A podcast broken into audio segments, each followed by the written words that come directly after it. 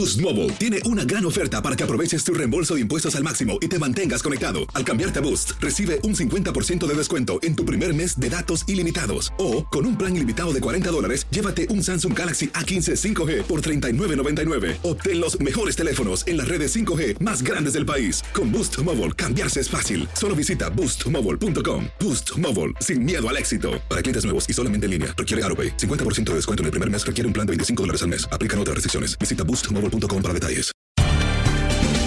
Bienvenidos al podcast de Buenos Días América, la revista radial más completa para los hispanos. Política, salud, economía, tendencia y deporte son algunos de nuestros temas. Bienvenidos.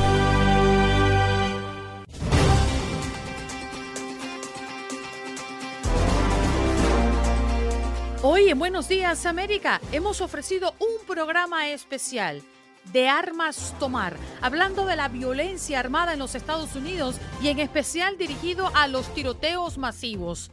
Estadísticas señalan que en este 2022 ya han existido 352 tiroteos masivos en los Estados Unidos para hablarnos de lo que nos preocupa Juan Carlos Cardona, jefe del Departamento de Bomberos de Coral Spring y Parkland en Florida.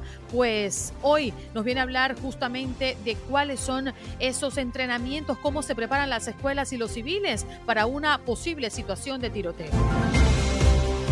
Oscar Cortés, con 35 años de experiencia en seguridad electrónica, automatización e inteligencia artificial en el área de seguridad pública y privada, nos viene a hablar de este tema tan importante. ¿Cómo funcionan estos sistemas que se está implementando actualmente en estas instituciones escolares? El mayor José Salas, instructor de tiro y dueño de armería, nos viene a hablar de diferentes tipos de armas, compra, venta y regulaciones de armas, porque Estados Unidos es el único país en el mundo donde hay más armas que ciudadanos. La media se sitúa en un total de 120 armas de fuego por cada 100 habitantes. La doctora Mirna Ballesta, psicóloga clínica, trabaja con familias y adolescentes. Nos viene a contar cuáles son esas señales que podrían estar dejando en nuestra comunidad una pista de que un joven o una joven podrían ser posibles tiradores. La comunicación intrafamiliar.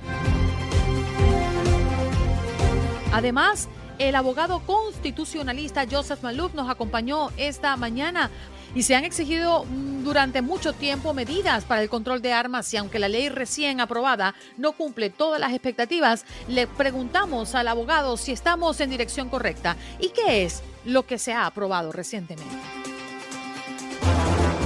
En los deportes, Aldo Sánchez nos acompañó para hablarnos del béisbol de las grandes ligas, el derby de jonrones de esta noche y el juego de las estrellas de mañana, que usted podrá disfrutar a través de nuestra señal Tu DN Radio. Además nos habló de la Liga Mexicana y otros temas en nuestros contactos deportivos. ¿Qué pasó? ¿Qué pasó? ¿Qué pasó? Mientras usted dormía. Mientras usted dormía.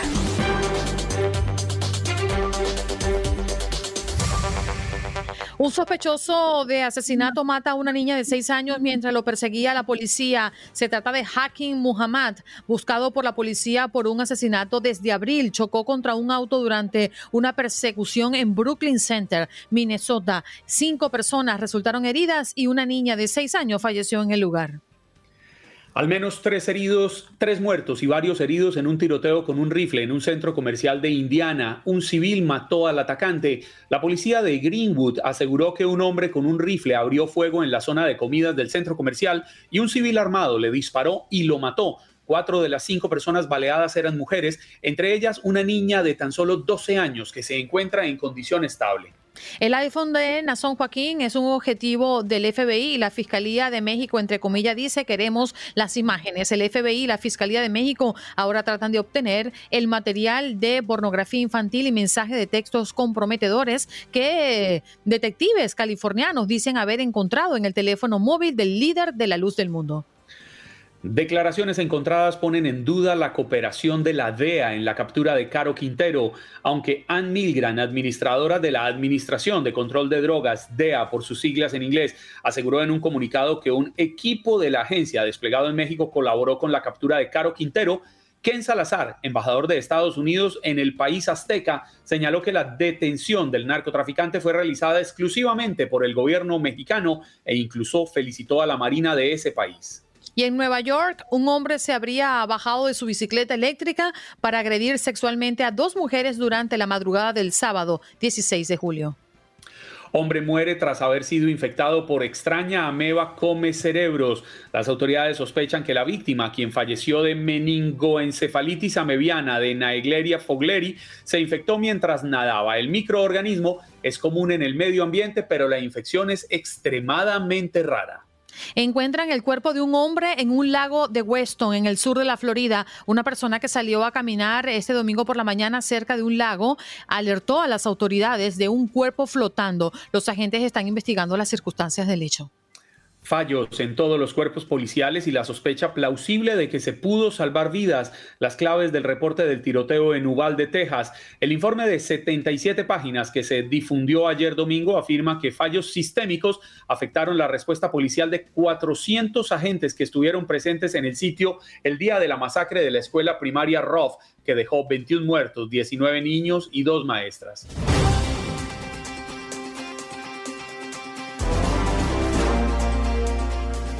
Bueno, nos vamos de inmediato a recibir nuestro próximo invitado. Se trata de Juan Carlos Cardona, jefe del Departamento de Bomberos de Coral Spring y Parkland en Florida. Eh, Juan, eh, pues ha servido durante más de 20 años en el Departamento de Bomberos de Coral Spring, jefe de división a cargo de los servicios de emergencia médica y las iniciativas de salud comunitaria del Departamento de Bomberos. Juan Carlos, gracias por darte de cita con nosotros esta mañana.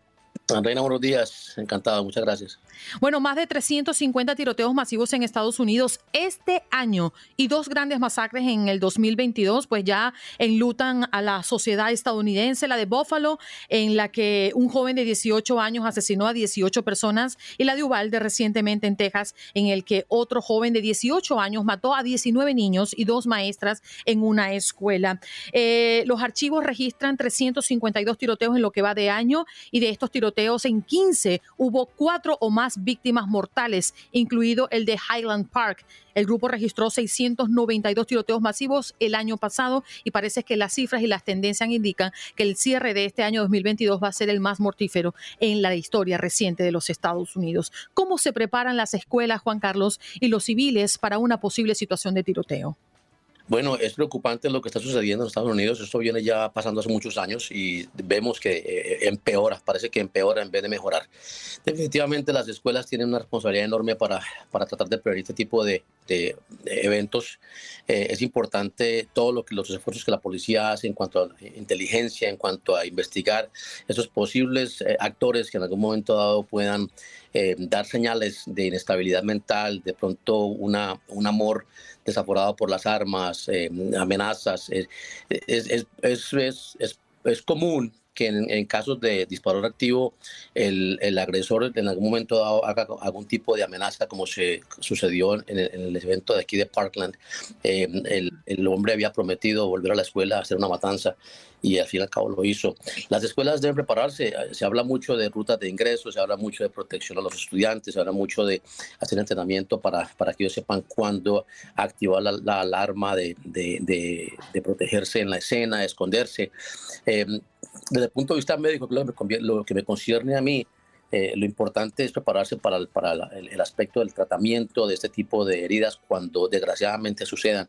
Tiene que ver con entrenamiento de control de hemorragias, con el manejo de, de eh, pacientes que en algún momento dado puedan ser impactados por una bala y se les pueda restaurar temporalmente la, cavidad eh, torácica, la integridad de la cavidad torácica con un sello de pecho. Son, son implementos que, que salvan vidas eh, los torniquetes, por ejemplo, son implementos que se usan, que, ayudan a salvar vidas y son esa primera línea de protección para cuando ocurre un, ataque, un tipo de ataque como estos. Juan Carlos, buenos días, qué gusto saludarlo. Yo quisiera preguntarle, más allá del funcionario, que su labor es impresionante, quiero preguntarle al ser humano, porque nombres hay muchos, Fechas hay muchas, por ejemplo, solo por mencionarlas, las, los tiroteos en escuelas donde ha habido al menos 10 muertos, Railway en Minnesota, Roseburg en Oregon, Santa Fe en Texas, Columbine en Colorado, Parkland en Florida, Austin, Texas, Uvalde, Texas. ¿Qué nos está pasando como sociedad, Juan Carlos? Usted que es de los que llega a atender heridos y a levantar muertos, porque esa es la cruda realidad, los muertos. Juan Carlos, buenos días. Eh, es, muy duro lo que sucede y agradezco mucho tu pregunta porque como ser humano a todos nos duele lo que, lo que pasa en este país, a todos eh, nos, nos, concierne cuando nos levantamos en la mañana y escuchamos de un tiroteo más, un tiroteo más. Eh, el gran temor mío es que nos, que nos volvamos insensibles a estas cosas y esto debe preocuparnos. no es normal no es normal, nunca ha sido normal, ni debe ser normal que un niño se levante en la mañana pensando en que va a ir a la escuela y que corre el riesgo de que llegue un disparador y lo asesine junto con sus compañeros. Yo estaba hablando con muchachos eh, jóvenes en, bachillerato que me dicen que para ellos ya es la norma. Para, eso, para ellos eso es, es, como tan común que simplemente llegan a la escuela y, y, tratan como de observar y mirar qué hacer en caso que algo suceda. Es como si fuera parte de su diario vivir. Y no tiene por qué ser así. No debemos volvernos insensibles. Debemos pensar que estas tragedias enlutan muchísimas familias y nos tiene que doler. Nos tiene que doler muchísimo que algo como lo que sucedió en Uvalde o lo que sucedió en Sandy Hook hace ya muchos años, como lo que sucedió en tantas partes, todos los, los hechos que tú comentas, nos tiene que doler y tenemos que pensar, hay que hacer algo. Y ese algo, yo creo que ninguno de nosotros tenemos la respuesta correcta. Yo creo que es, es, es un, es un algo que, que incluye una cantidad de facetas muy amplias, muy variadas, trabajo de mucha gente experta, mucha gente eh, que, toma decisiones. Em, y, para mí es triste pensar que mientras, mientras esas decisiones no se toman, estas cosas siguen sucediendo. Entonces, a gente como yo, nos, toca enfocarnos en, en, en, qué es lo que se hace después de. E, eso es duro pensarlo de esa forma. Como quien dice, nos sucede, y como no se hace nada para prevenirlo, entonces, ¿qué hacemos para poder sobrevivir después de que suceda? Desgraciadamente, de ese tono se ha, se ha tornado este argumento y, duele mucho. Y para alguien que estuvo presente en, uno de los tiroteos más grandes de este país, como fue el de Parkland, eh, yo recuerdo las caras de esos muchachos cuando los evacuábamos, cuando empezamos a transportarlos al hospital, y algunos sobrevivieron, algunos no. Y, es muy duro pensar, pensar que esas cosas siguen pasando en este país. Se requiere mucho trabajo, mucha disciplina, sobre todo mucha voluntad política para que se coloquen las normas y las reglas que, deben de haber en, un problema tan profundo como es el tema de las armas, la salud mental y, este asunto de los uh, disparadores activos. Juan Carlos, precisamente de eso quería hablarte precisamente hoy que se reanudan los el juicio de Parkland, eh, todos los familiares están ahí presentes, no pudieron estar aquí con nosotros hablando por esa situación. Tú hoy, ¿qué, sientes? ¿Qué, hay? ¿Qué sienten tus, los bomberos que te acompañaron en Parkland, que estuvieron enfrente, entrando con la policía eh, en ese, día? Eh, Tatiana, yo, yo juré desde ese día, de esa tragedia, nunca mencionar el nombre del disparador. Para mí ese simple acto me permite rendirle homenaje a las víctimas, que son las personas que nos deben importar. El disparador marcó su, su, destino con lo que hizo ese día y él decidió qué iba a pasar con su vida a partir de ese momento. Eh, la cantidad de familias afectadas es enorme y duele muchísimo. Se siente un, una pesadez fuerte en el ambiente, algo parecido a como cuando llega eh, eh, cada año ese 14 de febrero que nos recuerda ese día hace cuatro años eh, tan, tan, fuerte. Eh, yo tengo hijos que en esa época estaban de la edad de esos muchachos en, la escuela y, y, el primer, la primera imagen que llega a tu mente cuando tú empiezas a recibir pacientes con múltiples heridas de bala en su cuerpo, algunos vivos, algunos muertos, algunos muriendo, es, es tus propios hijos duele mucho, duele mucho lo que está pasando. Em, la justicia está actuando y esperemos que actúe correctamente y que estas familias que sufrieron tanto y que sufren todavía, porque ese sufrimiento nunca se les va a ir, eh, pues puedan tener algún tipo de consuelo, al menos saber que el causante de tanta tragedia pues pague por sus, por sus fallas. Eh, sea como sea, desgraciadamente ya perdieron sus hijos, ya perdieron sus niños y, y eso no, no va a cambiar. Al menos eh, algo, algún tipo de, de, de consuelo puedan, puedan tener a, raíz de que el juicio se dé y, esta persona pague por lo que hizo. Juan Carlos, lamentablemente el tiempo se nos ha agotado, pero quiero darte las gracias en nombre no solamente del equipo de producción de este programa y todos los que estamos acá en la mesa, sino en nombre de todo el país que agradece que personas de buen corazón, personas preparadas para atender esas emergencias y quizás salvando muchísimas vidas en torno a, un acto tan terrible como este, y ponernos en los zapatos de cada uno de ellos nos hace poner el corazón chiquitito, ¿no? Y escucharte hablar a ti de lo que hay que hacer y cómo hay que ejecutar en momentos complicados como estos nos hacen pensar que son personas valientes y que han llegado a esta tierra a ayudar a que tengamos una mejor vida. Así que en nombre de todos, muchísimas gracias, Juan Carlos. Gracias a ti, Reina. Muy amable, gracias. Un abrazo. Bueno, allí conversábamos con Juan Carlos Cardona, jefe del Departamento de Bomberos de Coral Spring y Parkland en Florida, pues hablándonos justamente de estas cifras lamentables y qué hacen los expertos y cómo se preparan para atender una emergencia como esta.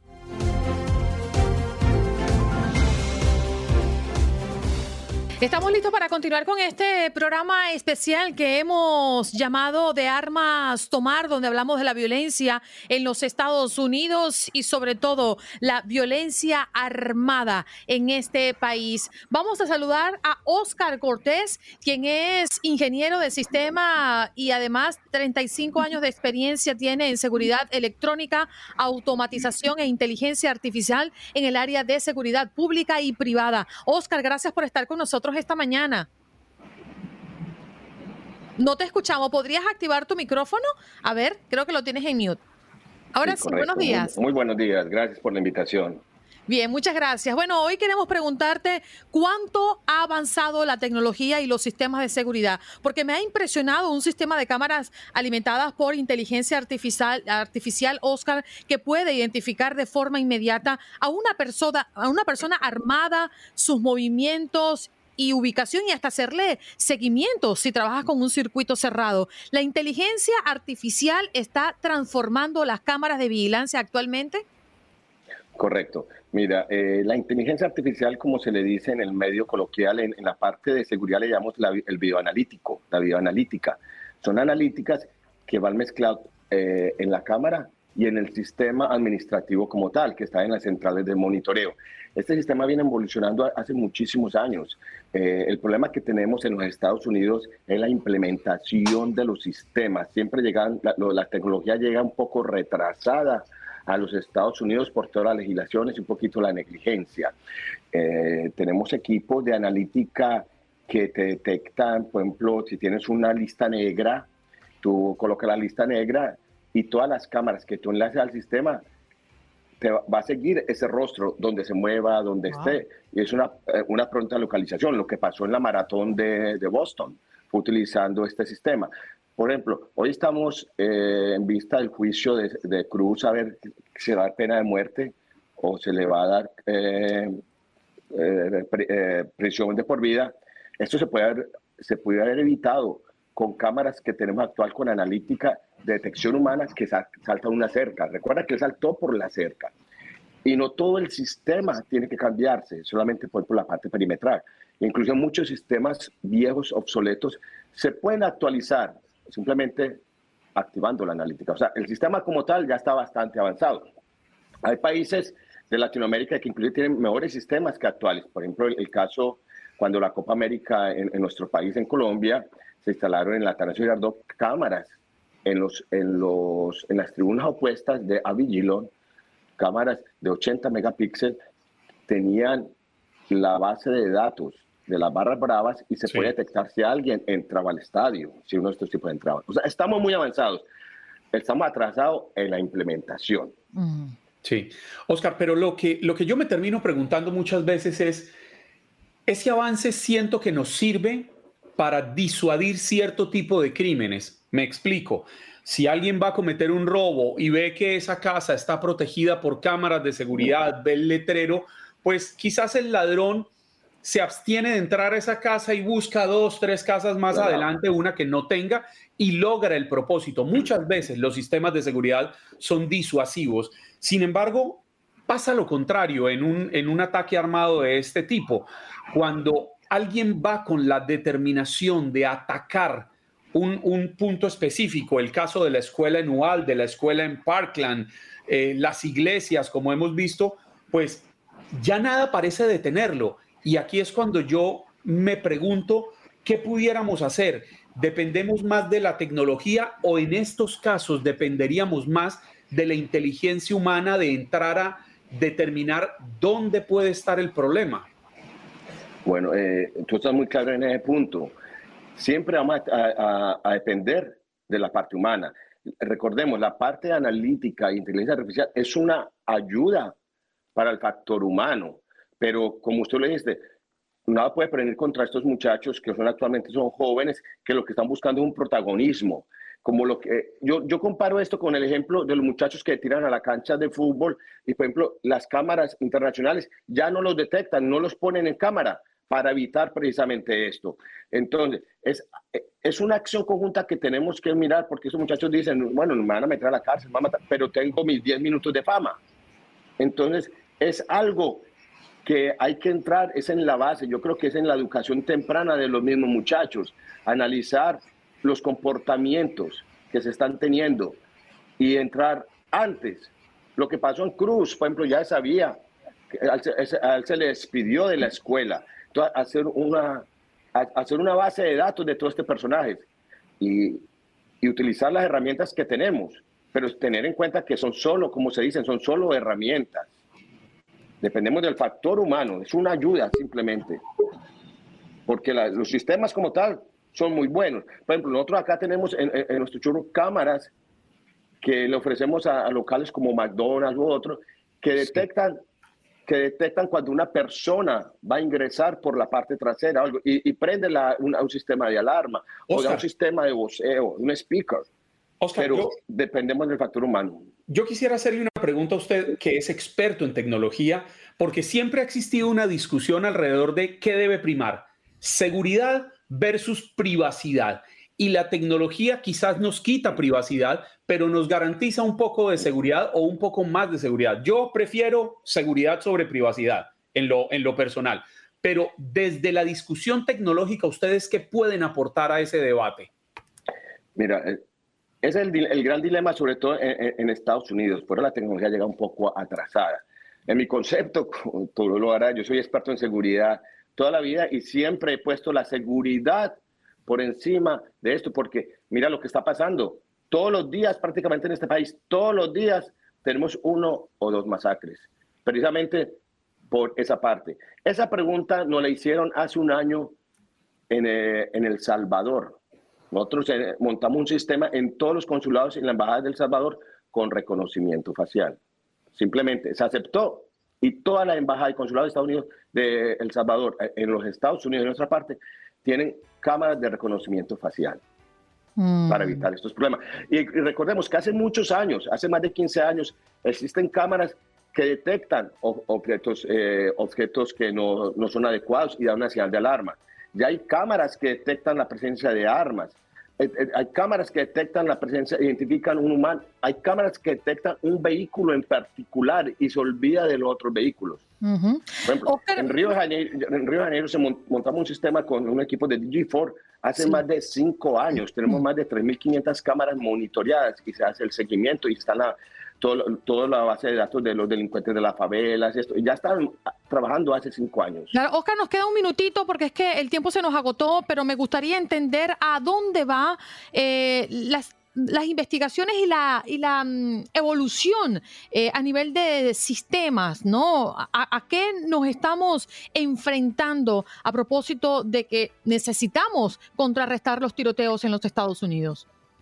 Sí, en este momento eh, estamos inclusive en, una, en unas frases de prueba en Colorado y en Las Vegas con unos equipos de detección de armas y la estamos colocando en las escuelas. Mm. Es lo que se quiere hacer. El problema es la legislación que no lo permite. Necesitamos que las legislaciones permitan el ingreso de estas nuevas tecnologías y nos ayudarían mucho. ¿Y qué dice la ley?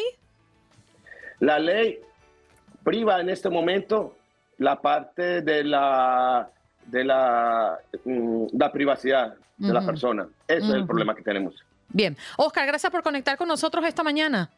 Muchas gracias. Gracias a usted por la invitación. Allí lo escuchábamos a Oscar Cortés, ingeniero de sistema y electrónica, con 35 años de experiencia en seguridad y automatización, también inteligencia artificial en el área de seguridad pública y privada. Nos vamos de inmediato a conectar con nuestro próximo invitado. Él es el mayor José Salas, instructor de tiro y dueño de armería. Eh, señor Salas, gracias por estar conectados con nosotros esta mañana.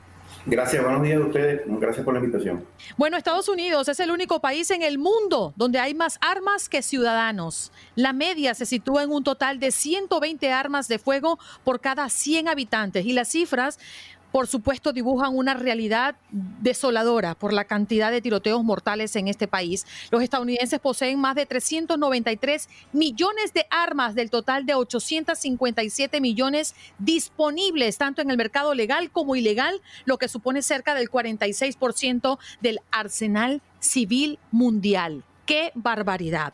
Vamos a hablar de estas armas, eh, José, que son usualmente usadas por los tiradores y sobre todo estos episodios que han marcado la historia de los tiroteos masivos en los Estados Unidos. El rifle AR-15 es un arma tristemente conocida por nosotros. Sí, correcto. Eh, lamentablemente el, AR-15, que es un arma muy versátil, eh, ha sido seleccionada por los tiradores por su facilidad de usarla y su, poco peso eh, y, su poco retroceso al momento de dispararla. Entonces ha sido como un arma que se ha tomado pues, para las personas que han utilizado eh, para utilizar en la, en la, masacre. ¿Qué sucede? Que también viene el efecto de copia. Entonces, eh, a veces las personas que están inestables mentalmente tratan de copiar las acciones de los anteriores, no solo en usar la misma arma, sino en tratar de superar las muertes como para que sus 15 tristes minutos de fama duren más tiempo ¿no? de lo que, lo que debería durar. Esto es un arma que muchas personas este, están confundidas en el público porque tienen, creen que AR significa eh, eh, rifle de asalto en inglés, cuando en realidad no es así. AR viene de Armalite, que fue la compañía que lo fabricó inicialmente. Eso después se patentó y después la Colt es, la que lo produce. Y, la versión militar viene siendo el, el M16, que tiene una diferencia fundamental con la R15 el, AR-15 no dispara en ráfaga, quiere decir que lo que dispara es tiro a tiro. Entonces muchas veces también se, se, se utiliza mal el, término cuando se refieren a rifles de asalto, porque la primera condición para que un rifle sea de asalto es que dispare en ráfaga. Y si, si un rifle, en este caso el AR-15, no dispara en ráfaga, no puede ser considerado un rifle de asalto. Entonces hay un mal empleo de ese término. Sin embargo, existen otros rifles del mismo calibre, 5.56, que afortunadamente no han sido utilizados en masacre, que tienen la misma capacidad que la R-15 y nadie los menciona. Y ojalá nadie los use para, para mal. Eh, Mayor Sal, pasamos, adelante, Adelante. Bueno, yo, quería... dale, dale, dale, dale. Yo quería preguntarle, porque es que usted hace una salvedad que me parece interesante, y es que la R-15 per se, pues no es un rifle de asalto, pero convertirlo en un rifle de asalto no es nada complicado. Están los videos en YouTube, las piezas para convertirlo en un rifle de repetición. Me, me, perdona si no es el nombre porque no soy experto, pues se consiguen fácilmente por un par de cientos de dólares. Entonces, creo que no hay que mimetizar un poco la discusión porque sí termina siendo un rifle de asalto. Bueno, en el término exacto no, pero tú tienes razón en lo que en, en tu expresión de que un arma fácilmente puede ser alguien que tenga un conocimiento y hoy en día el conocimiento está en las manos en el Internet. Esas personas pueden eh, modificar internamente el arma y convertirlo en un arma de repetición. Sin embargo, estaría violando la ley. Es igual que las pistolas. Hay pistolas que venden, por ejemplo, para la pistola Glock. Eh, hay un dispositivo que se le pone en la parte de atrás y la transforma en automática, pero eso es una violación de la ley en los Estados Unidos. Entonces volvemos al dilema el problema es, el arma hay que verlo como un, es un objeto. Es un objeto que te puede traer eh, defensa personal, te puede traer comida a la casa si lo usas para cacería, te puede traer premios si lo usas para deporte, pero te puede traer tragedia si lo usas mal o si cae en las manos incorrectas. Y es allí donde está el problema. Cuando el arma cae en las manos incorrectas y vemos los resultados que son los que estamos eh, observando. Para ahí va mi pregunta, Mayor Salas las personas que adquieren un arma deberían estar entrenadas para usarla, entrenadas para el momento de un incidente o que tengan que reaccionar, matar? Mira, cada estado tiene su propia legislación con respecto a las armas. Y, por ejemplo, en Florida no es obligatorio que una persona tome un entrenamiento de seguridad con armas para comprar un arma. Tú tienes el derecho a comprarla siempre que seas mayor de 21 años, ciudadano o residente permanente y, por supuesto, no tengas antecedentes de, problemas mentales o policiales. Sin embargo, cuando ya tú quieres sacar la licencia para poder cargar esa arma en público de manera oculta, en el caso específico de Florida, sí, tienes que tomar un curso con un instructor certificado que te va a explicar las normas básicas. Mayor Salas, el tiempo se nos agotó lamentablemente. Me queda el momento para decirle gracias por estar con nosotros esta mañana. Gracias a ustedes por la invitación, siempre la orden por acá.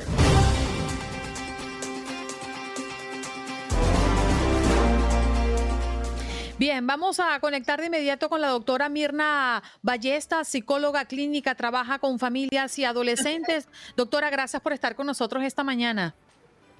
Gracias, gracias a ustedes por la invitación. Buenos días a todos y a sus audiencia. Buenos días. La educación viene de casa y yo creo que es el principal escenario a evaluar cuando creemos que tenemos frente a nosotros a un posible tirador.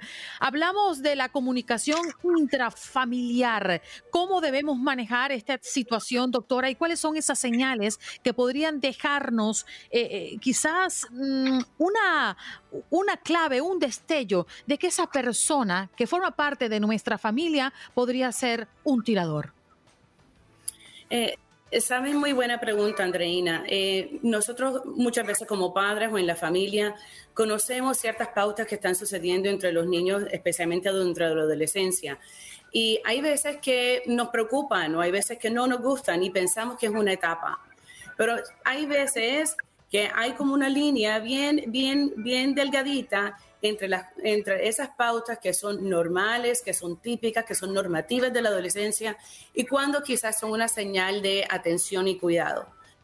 Por ejemplo, ahí es muy típico que los adolescentes comiencen a alejarse un poco de la familia y a compartir más con amigos, con, con amigos y con amistades.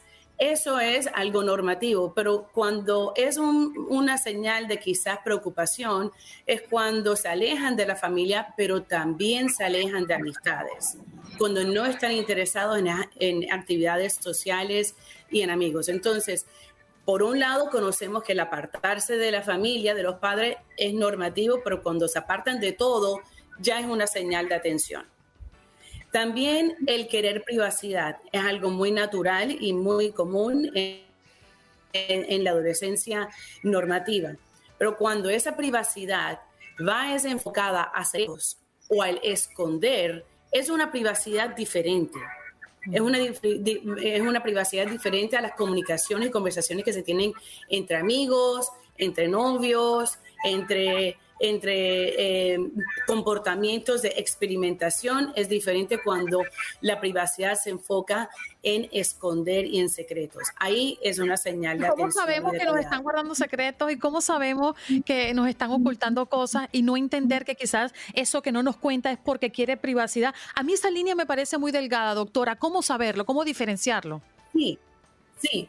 Y muchas veces es cuando las, es, es, bastante importante conocer la comunicación, con quiénes que se están comunicando. Es con un es con un grupo masivo donde no conocen a la mayoría de las personas o son personas que se conocen, que se ven en la escuela, que se ven en el trabajo, que es amigo de fulana o amigo de fulana, entonces ya es una persona específica.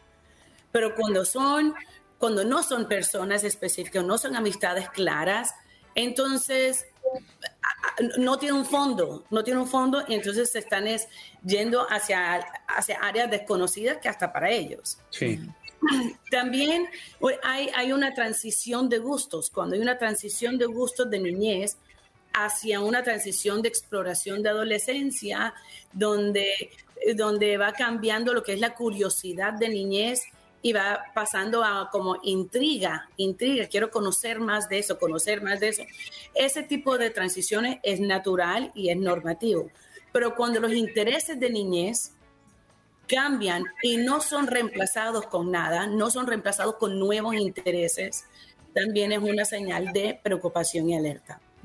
Mirna, hay una frase que yo he escuchado por más de 30 años y dice, educad al niño y no tendréis que castigar al hombre. Eso a mí me llama mucho la atención y se la digo porque hay una pregunta que ha sido recurrente cada vez que vemos un tiroteo de estos en Estados Unidos o que vemos hechos de violencia en nuestros países y es que todo el mundo se pregunta, ¿el asesino nace o se hace? ¿Qué tanta responsabilidad nos compete a nosotros los padres en poder descubrir algo para lo que no hemos sido entrenados? Eh, bueno, hay, varias cositas de ahí, Juan Carlos, que me que, llaman la atención, pero sé que no tenemos mucho tiempo para entrar a tanta, a tanta conversación, pero eh, el ser humano no, la naturaleza no es destructiva. Hay cosas que quizás son temperamentales, que de quizás somos, eh, hay personas que son un poco más tercas, son más asertivas, son más agresivas, son más impulsivas, pero no es hacia destrucción. Entonces, cuando dices, cuando dices que educas al niño para no castigar al, adulto, eh, me parece eh, un poquito complicado, un poquito eh, esa, esa frase, porque a toda etapa de la vida tenemos que ir aprendiendo y modificando nuestros aprendizajes.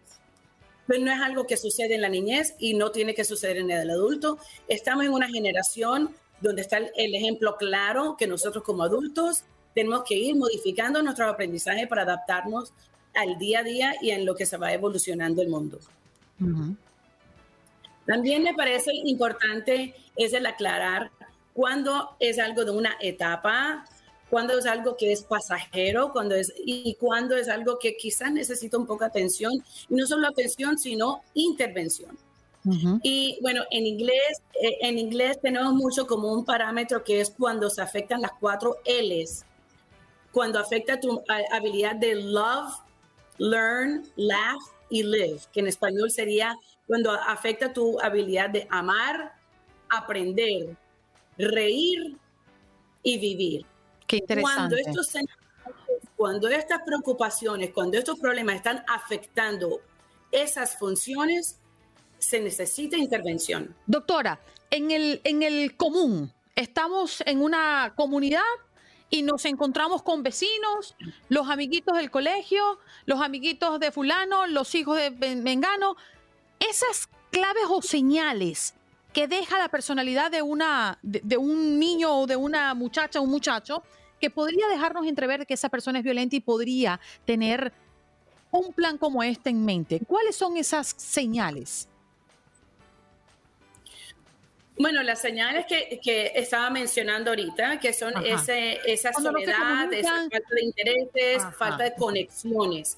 Entonces, conexión es algo muy importante, porque conexión es comunicación, pero es conectarse a otro adulto. Y está en, lo, en el research, en, en las investigaciones y en teoría, que todo adolescente, con tal de tener conexión saludable con un adulto, es suficiente para para, para disuadir eh, decisiones eh, no saludables y decisiones violentas. Un adulto.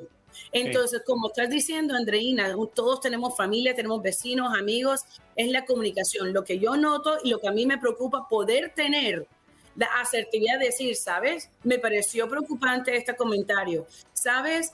¿Cómo te pareció esto o lo otro? Pero como todos nos mantenemos eh, muy separados en decir, no, yo no me digo nada porque como no es mi hijo, no digo nada. No, eso es que se entienda otro, eso es que se entienda la maestra, eso es lo que sucede en la escuela. Entonces nos falta la comunicación y conexiones.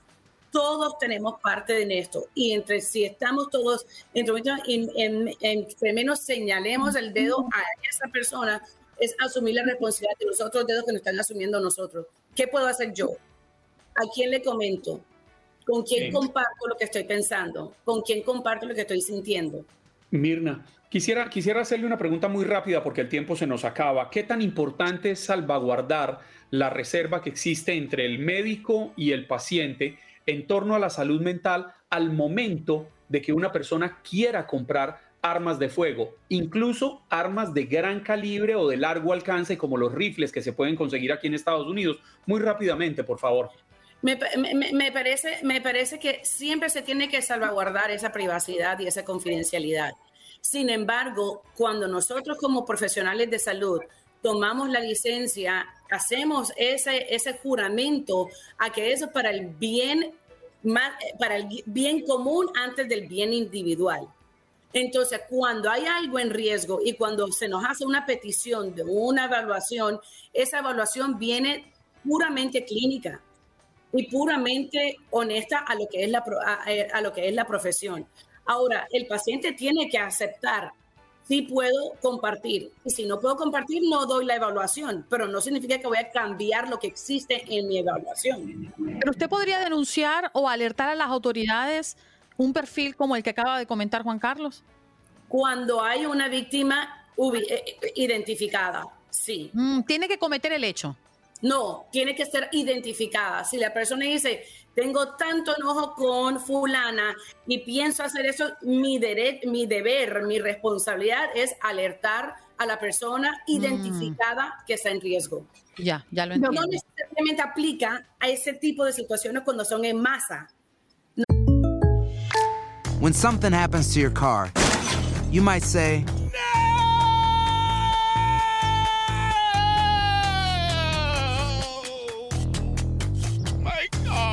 But what you really need to say is something that can actually help. Like a good neighbor, State Farm is there. And just like that, State Farm is there to help you file your claim right on the State Farm mobile app. So just remember, like a good neighbor, State Farm is there. State Farm, Bloomington, Illinois. Claro. A menos que sepa que es un lugar específico, pues a ese lugar específico sí lo hará.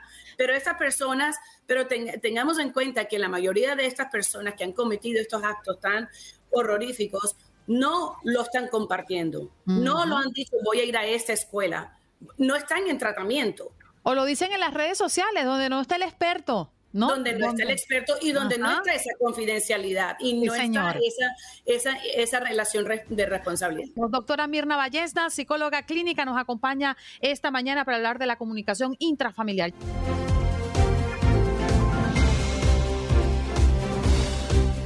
Como lo habíamos anunciado en el corte anterior, ya nos acompaña el abogado constitucionalista Joseph Maluf.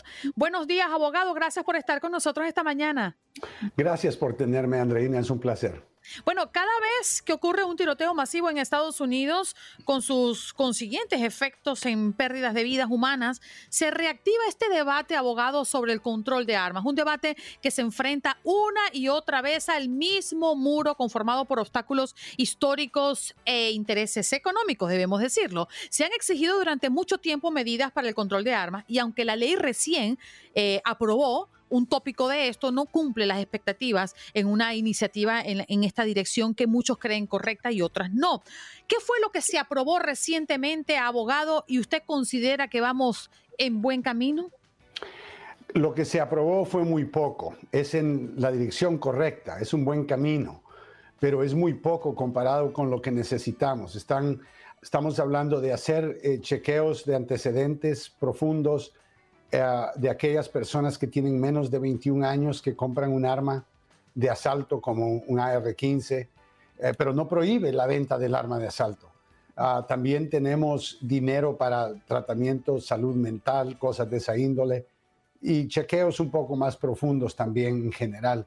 Ah, también eliminan esta manera en que eh, la persona que no era, entre comillas, el novio oficial porque vivía en otra casa, entonces podía tener estas armas eso lo arreglaron y es tan poco, tan poco lo que se ha hecho que no creo que vamos a ver una diferencia inmediatamente. Joseph, buenos días, qué gusto saludarlo. Quisiera hacerle una pregunta alrededor de 27 palabras. 27 palabras tan solo tienen la segunda enmienda que traducida al español se convierten en 25. Una enmienda tan pequeña pero que nos ha llevado a una polémica, a una discusión por lo largo de décadas. Y quisiera leerle la segunda enmienda. Siendo necesaria una milicia bien ordenada para la seguridad de un Estado libre, no se violará el derecho del pueblo a poseer y portar armas. Y alrededor de esto a mí me surgen muchas inquietudes, pero la más importante de ellas es, ¿Qué es una milicia bien ordenada? Cuando esto fue aprobado en 1791, cuando en aquel entonces no existía el ejército poderoso que tiene hoy Estados Unidos, cuando no existían las armas eh, de ataque masivo que hay en Estados Unidos, cuando era un país del campo donde las viviendas estaban a largas distancias unas de otra y no existían estas comunidades pegadas unas con otras. ¿Por qué no se ha podido cambiar esto que tiene ya cientos de años y que yo no logro entender? Mira, originalmente la interpretación que se le dio a la segunda enmienda que tú leíste correctamente dice que una persona que es necesario para mantener un estado libre, o sea que en esa época Inglaterra no había dado no se había dado por vencido completamente y estaban viendo cómo capturaban Estados Unidos de regreso. Las colonias entonces utilizaron esta segunda enmienda porque era el pueblo el que salía a luchar era el vecino tuyo el que salía a caminar con su, con su mascota, con su rifle. Ah, y va a salir a, hacer algo para defender la libertad. Después, y esto ocurrió en el año 2008, el juez Antonín Escalía, uno que ya murió, pero alguien que era muy conservador, eh, interpretó la segunda enmienda diferente, la rompió en pedacitos y dijo, un momento, aquí dice que el derecho de las personas de tener armas no va a ser restringido o no va a ser obstruido. Ahora, cuando estamos hablando de eso, dijo el juez, estamos hablando del derecho de defender tu casa, de defender tu hogar, de proteger a tu familia. Y por eso, bajo ese caso que se llama el caso de Heller en contra de Washington, D.C., la Corte reconoce la segunda enmienda como algo independiente para el derecho de tener armas, no algo ligado a las palabras que tú leíste que tiene que ver con la milicia organizada, que muchos dicen es la, Guardia Nacional. Ahora, tienes, eh, regresando al tema de las armas, ahora tienes una segunda interpretación que la Corte hizo dos años después en Chicago, diciendo que la segunda enmienda aplica a todo el país. Antes era solamente en Washington, porque es una ciudad federal. Después, dos años después, lo extienden a que cubre a todo el país. Y ahora, recientemente, la Corte dice, pero es que el derecho de portar armas, no solamente para defender tu hogar, pero también para defenderte a, ti mismo. Y consecuentemente ahora reconocen que eso se extiende a que las personas puedan ocultar un arma en su cuerpo.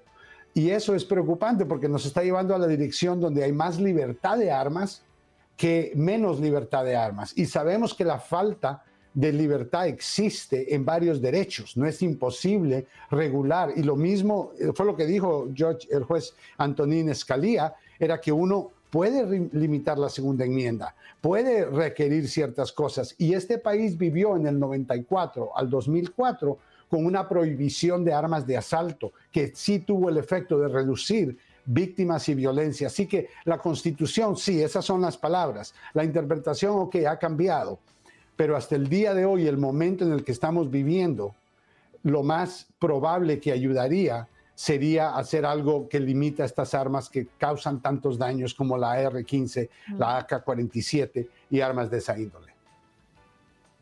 Abogado, ¿qué, iniciativas o qué, están haciendo los legisladores para, atajar esto, para buscar una solución? Mira, el problema no está en la Cámara. La Cámara ha pasado leyes ya previamente que nunca, que murieron en el Senado, que tienen más dientes. Y para mí lo esencial es prohibir la venta de armas de asalto. Te voy a decir, eh, yo tuve una oportunidad cuando tenía mucho más pelo, estaba más joven. Estuve en el ejército, ¿ok? Ah, yo estuve en el ejército de Estados Unidos y entiendo cómo funcionan las armas. Estuve trabajando con la M 16 trabajé con la 45, armas de, mano, pistolas. Y la bala y el proyectil que, que sale de una arma como la AR-15 o la M16 tiene una potencia cuando, cuando le da a la persona de destruir el cuerpo de la persona. Por eso es que tenemos que reconocer, por mucho que duro que sea, que hay niños que no se pueden identificar porque la bala o las balas le, han destruido su cuerpo tanto que las autoridades no pueden identificar a ese niño. Ahora, ¿qué nos dice eso? Que no todo el mundo necesita tener un arma de asalto para defender su hogar o para defender su eh, cuerpo eh, fuera de la casa. Un arma de seis balas es suficiente, un rifle que no sea de asalto con más de 10 balas sería suficiente. O sea, hay manera de limitar esto que puede tener un efecto. La pregunta es, sabiendo que la AR-15 es el arma que más ganancias le da a la industria que fabrica armas, ese es el verdadero problema, que no quieren dejar esta ganancia. Abogado, y a manera de conclusión, me gustaría preguntarle, en este momento, ¿en qué estamos? Porque aunque se dio un paso pequeñito, ya lo habíamos comentado justamente hace pocos minutos, eh, ¿Usted cree que realmente lo que ha pasado en Ubalde, que ha consternado al país entero, sea realmente una punta de lanza para que algo más pueda cambiar en cuanto a las regulaciones de las armas en este país? Uno solamente puede esperar que sí, porque el nivel de errores, primero con la escuela, tenemos 87 o 77 minutos donde hay 376 policías afuera y nadie entra. O sea, tenemos que resolver esto. ¿Y por qué? ¿Por qué los policías, hazte esta pregunta, ¿por qué los policías le temían al, muchacho que mató a, estos niños? Porque es un arma peligrosa. Y si, y si tú tienes un arma tan poderosa que puede asustar a 376 policías. La pregunta es, ¿por qué se la estamos vendiendo a cualquier persona que tiene 18 años? Pero la, otra pregunta, Joseph, si me permite, es, por supuesto, ¿cómo quitarle dientes a la Asociación Nacional del Rifle cuando estamos hablando de una organización que es de las más poderosas en los Estados Unidos y que obviamente es entendible que ellos tienen que velar por sus intereses? Pero es que la asociación es pequeña frente a la gran cantidad de personas que estamos acá y que decimos hay que ponerle un freno a esto ya. Es difícil porque el problema no es simplemente la organización, son los cabilderos, personas que han invertido años eh, financiando campañas ah, y tratar de cambiar a muchos senadores y el punto de vista de ellos. Recuérdense, necesitamos 60 votos en el Senado.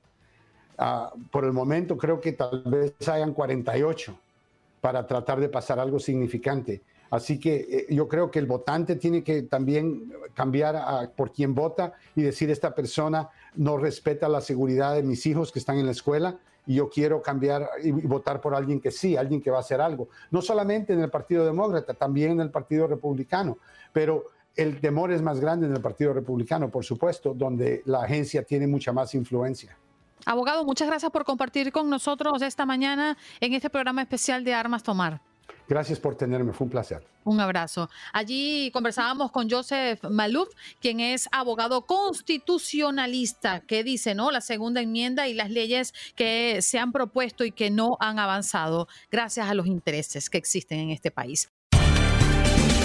Estás escuchando el podcast de Buenos Días América, la revista radial más completa para los hispanos. Escúchanos en las diferentes plataformas: Euforia, Spotify, TuneIn y iHeartRadio. Tu DN Radio. Vivimos tu pasión. Como dicen los grandes, la liga se gana partido a partido. Partido a partido. En Buenos Días América, Contacto Deportivo. Y saludamos el día de hoy a Aldo Sánchez. Aldo, muy buenos días. ¿Cómo estás? ¿Qué tal, Andreina? Un placer eh, saludarte, al igual que a nuestra querida Tatiana, a nuestro querido George y a toda la hermosa audiencia que nos escucha. Eh, pues ya listos, listos, porque hoy es lunes de resaca deportiva, ¿cómo no?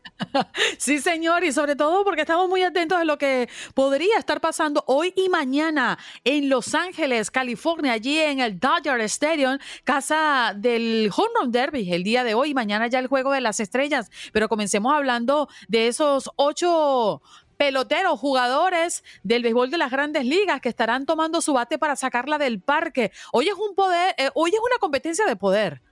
Ah, claro, claro, claro. Hoy se define prácticamente quién se lleva la, la presea de plata, ¿no? ¿Y por qué de plata? Porque literalmente está hecha de plata. Eh, y ahora sí que, bueno, ¿Quiénes serán los participantes de, esta, de este Home Run Derby? Por si todavía no se entera, que por cierto también lo tendremos a través de la señal de TUDN Radio.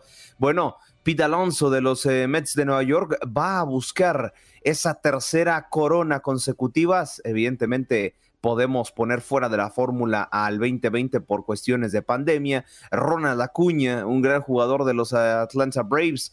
Albert Pujols también de los Cardinals de St. Louis, Juan Soto, Kyle Schwaber, Julio Rodríguez, José Ramírez, Corey Seager. A ver, eh, tremendas personalidades y los enfrentamientos, ¿cómo estarán? Bueno, prácticamente será Juan Soto contra José Ramírez, Kyle Schwaber contra Albert eh, Pujols, Ronald Acuña contra Pete Alonso y Corey Seager contra Julio Rodríguez. Así serán los enfrentamientos para lo que será el eh, Home Run Derby. Y bueno, citando un poco lo que decía eh, nuestro querido Luis Quiñones el pasado, el pasado viernes, ¿no? A veces a veces este tipo de disciplinas o este tipo de competencias no le caen bien a, los jugadores. ¿Y por qué no le caen bien? Bueno, por las estadísticas empiezan a tener números más bajos después de dicho, eh, como tal, dicho evento. Pero bueno, creo que podrán hacer la excepción. Creo que la verdad en cuestión de calidad estamos muy cerrados. Eh, sí veo eh, prácticamente enfrentamientos Sí, uno que otro un poquito con, mayores credenciales, por ejemplo el de Ronald Acuña contra Pita Alonso, pero eh, creo que nos pueden regalar un gran espectáculo y evidentemente, ¿no? Para eso es el Home Run Derby, para estar, eh, calentar, calentar motores de lo cara a lo que será el Juego de las Estrellas eh, de este 2022 el día de mañana. La verdad es que si Pete Alonso lo logra, bueno, estaría prácticamente eh, consiguiendo algo que muy pocas personas lo han hecho, solamente una sola persona, Ken Griffith Jr., como el único jugador que hasta la fecha eh, ha sumado tres campeonatos de Home Run Derby. El ex jardinero de los marineros de Seattle lo conquistó en el 94, en el 98 y en el 99. Así que sería una gran hazaña para Pete Alonso, ¿no? Y para los Mets, por supuesto. Sí, uniéndose a la lista de los que ganarían como tal este premio eh, tres veces y sería darte el primero de ahora sí que siempre si puedes hacer algo, ah, trata de ser lo mejor y ahora va a buscar no solamente ser, ser estar, en, perdón, estar en la lista de los tres eh, ganadores, también ganarlo de manera consecutiva. Así que bueno, creo que esa hambre de triunfo, esa hambre de ganador, pues bueno, va a estar con eh, el buen jugador de los New York Mets. Así que bueno, calentamos motores, calentamos absolutamente todo para eh, estos dos días que están movidísimos en la Major League Baseball.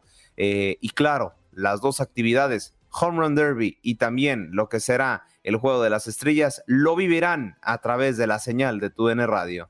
Oye, y también estaba viendo, Aldo, lo que se lleva el ganador de esta noche del Home Run Derby. El ganador pues estará, por supuesto, contando con el trofeo de campeón, como se hace todos los años, pero también estará recibiendo un exclusivo collar Charonsky valorado en 25 mil dólares precioso. Estaba viendo el diseño y un poco lo que se ha mostrado en las redes sociales y está precioso ese collar de Charosky que se estará llevando el ganador esta noche pues lo, lo, que hacemos, ¿no? En un día de trabajo prácticamente, el eh, costo del collar, pero no, bueno, sí, la verdad es que es eh, impresionante, ¿no?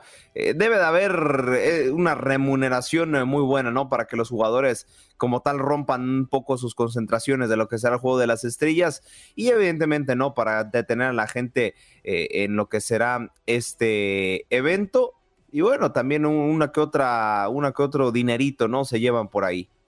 Sí, señor, esa pieza tiene 525 cristales y tendrá inscrito allí como en una placa Derby Champs, campeón del derby. Así que bueno, esta noche la estaremos viendo en vivo y en directo y usted lo estará escuchando, como ya lo dice Aldo, a través de nuestra cadena.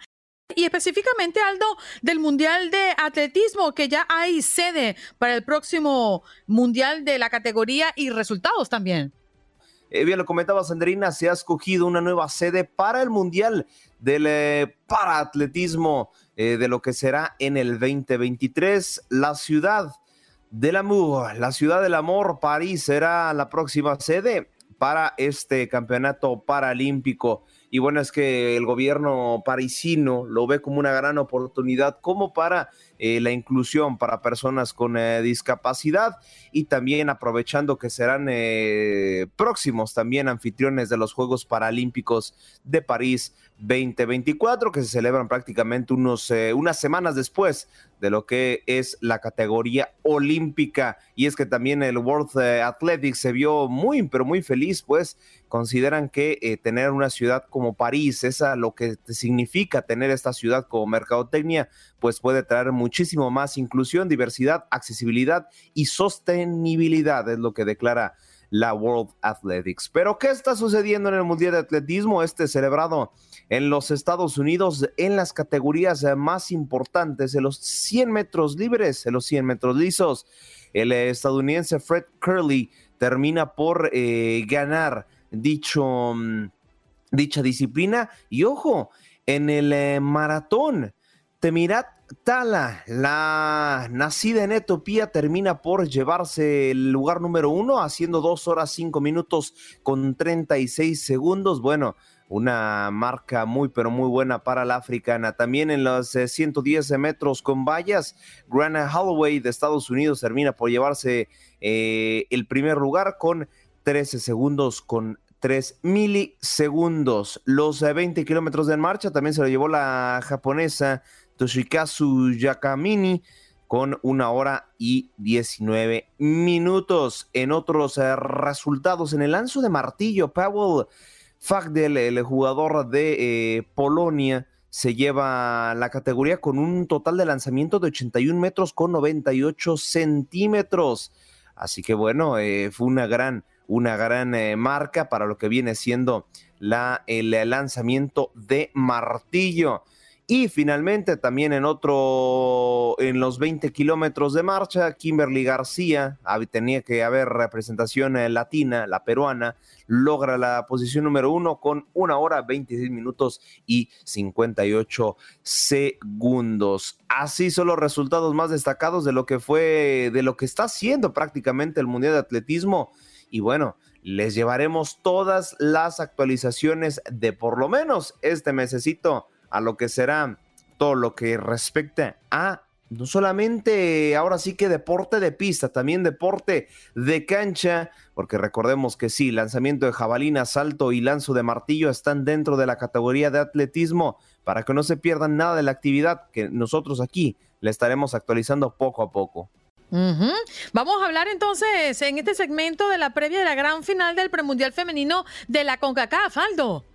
Ya, ya, ya, nuestros compañeros de TUDN Radio ya viajaron a la Sultana del Norte, territorio regiomontano. Eh, nuestro compañero Jorge Rubio, Andrá Martínez, Ernesto Quijas de redes sociales, nuestro ingeniero Jorge Calderón, les eh, nos llevarán una transmisión excelente y perfecta prácticamente desde la capital de Nuevo León. Ya para lo que será hoy en punto de las 10 de la noche, ojo, Descarguen su aplicación Euforia y a través de en Extra podrán vivir esta gran final. El Team USA se estará enfrentando a Hope Canada en lo que será eh, ya la gran final para los próximos, eh, como tal, para ser el campeón de la confederación, por así decirlo, porque que ya están definidas estas dos plazas, estos dos países irán a París 2024 en la categoría de fútbol femenil. Y pues las que se quedaron en el camino, como lo son Jamaica y Costa Rica, estarán yendo al Mundial de Australia, Nueva Zelanda 2023. Figuras a destacar, evidentemente Alex Morgan, que es eh, para mí una de las mejores jugadores en la última década del fútbol femenil. Y del otro lado, Canadá, que como tal no tiene una figura espectacular como a lo mejor lo tiene el Team USA, que para mí es la mejor selección hoy por hoy de, femenil, pero sí, eh, ahora sí que es un juego mucho más colectivo y mucho más vistoso para lo que viene siendo el eh, fútbol eh, canadiense. Yo veo ligeramente más la balanza inclinada al Team USA. Sí, Canadá para mí está dentro del top 10 de, de selecciones femeniles pero es que Estados Unidos es Estados Unidos. Y, si te descuidas con el conjunto de las barras y las estrellas, terminas pagando. Pero eso sí, nos van a regalar un partidazo, de eso estoy seguro. Ojalá, ojalá haya muchos goles. Y claro, sobre todo la gente lo pueda disfrutar. Les reitero, descarguen su aplicación Euforia en la lupita, ahí le dan tu den extra y podrán disfrutar este gran encuentro. Claro, ya saben que todo el verano está con nosotros, está con TUDN Radio, todas las categorías femeniles las pueden vivir con nosotros. Sí, señor, y estamos cargados también para recordarles a la audiencia, Aldo, que hoy tendremos el Home Run Derby y también el Juego de las Estrellas del béisbol de las grandes ligas el día de mañana. Claro que sí, claro que sí. Yo mañana les tengo una sorpresita para Contacto Oh. Deportivo, así que hay que... Hay, hay que... ¿Quieres que traiga nuevas noticias de Qatar, mi estimado Juan Carlos? No, no, no, bueno. Ah, Son así como con picante, como cierta vez que llegó hablando de látigo y sanciones y multas. Eh, no, pero sí son otro tipo de noticias, mi querido Aldo, siempre bienvenidos. Lo importante es estar bien informados de lo que va a pasar en Qatar 2022. Ya estamos en cuenta regresiva, ya falta muy poco realmente. Ya, ya, ya, ya. Bueno, si no hubiera sido porque, si no hubiera sido Qatar la sede, ya estuviéramos hablando de la final de la Copa del Mundo, pero pues no, todavía vamos a esperar un poquito más, pero sí yo ya les estaré actualizando de lo que será el eh, Home Run Derby y, claro, evidentemente el Juego de las Estrellas para que no se pierdan mañana Contacto Deportivo, que también tengo otra sorpresita para ustedes. Hemos hecho un recorrido muy interesante desde bien tempranito, pero en esta ocasión hablamos de resultados de la Liga Mexicana en su jornada número 3, Aldo. Así es, eh, se jugó ya una nueva jornada del eh, fútbol eh, mexicano, pero déjenme decirles que este segmento In the Zone presentado por AutoZone, Get in the Zone con AutoZone. Bien, les comentaba, la jornada 3 de la Liga Mexicana se ha jugado con, bueno, varios partidos buenos. Dentro de los más destacados, el conjunto del rebaño sagrado anota su primer gol de torneo y termina empatando uno por uno en la comarca lagunera, lugar donde no habían anotado desde el 2017. Y en otro partidazo que lo vivieron a través de la señal de TUN Radio, Atlas impone 3 por 2, los bicampeones al supercampeón de este pasado torneo al Cruz Azul 3 por 2 termina el resultado final y ayer una cobertura especial de TUDN Radio los Tigres de la Universidad Autónoma de Nuevo León se imponen 1 por 0 a los Cholos de Tijuana. Comienza con fuerza en AutoZone, donde tienen soluciones para tu batería, como pruebas, cargas gratuitas y baterías de reemplazo que se acomodan a tus necesidades. Esto es lo que hace AutoZone, el destino número uno para baterías del país. Get in the zone, AutoZone. Muy bueno, bien. Yo no sé por qué de repente espero la voz del, del panzón. ¿No, ah, ¿no te pasa, Aldo? Eh, que se queda uno como en ese nivel de tensión, entra o no entra, ¿cómo defiendo a Aldo? Sí, Él entra- sobre, No, sobre todo hasta no. Hoy no, hoy no se hizo presente, hoy no se hizo presente. Entonces, bueno, vamos bien, vamos progresando, dirán por ahí. Sí, señor. Bueno, y, y con la con la promesa, Aldo, y queremos recordárselo a toda la audiencia, si no tiene mucho más que agregar de la Liga Mexicana, lo que tenemos para toda nuestra gente eh, alrededor del béisbol de las grandes ligas y esta mitad de temporada regular que nos ofrece dos grandes shows. Uno, la potencia y el poderío de los mejores bateadores del béisbol de las grandes ligas con el derby de jonrones y además, pues el día de mañana, el gran evento de las estrellas.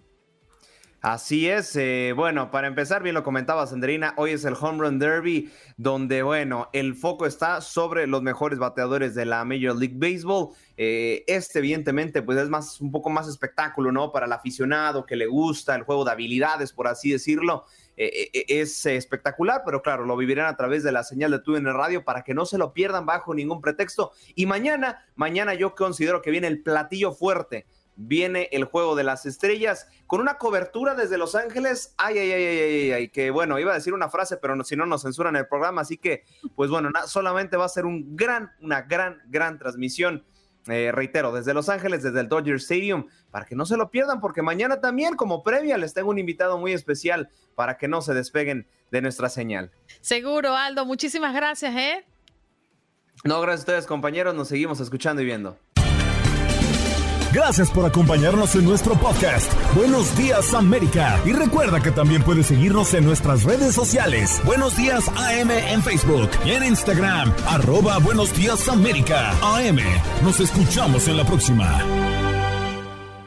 Boost Mobile tiene una gran oferta para que aproveches tu reembolso de impuestos al máximo y te mantengas conectado. Al cambiarte a Boost, recibe un 50% de descuento en tu primer mes de datos ilimitados. O, con un plan ilimitado de 40 dólares, llévate un Samsung Galaxy A15 5G por $39.99. Obtén los mejores teléfonos en las redes 5G más grandes del país. Con Boost Mobile, cambiarse es fácil. Solo visita boostmobile.com. Boost Mobile, sin miedo al éxito. Para clientes nuevos y solamente en línea, requiere AroPay. 50% de descuento en el primer mes requiere un plan de 25 dólares al mes. Aplican otras restricciones. Visita boostmobile.com para detalles.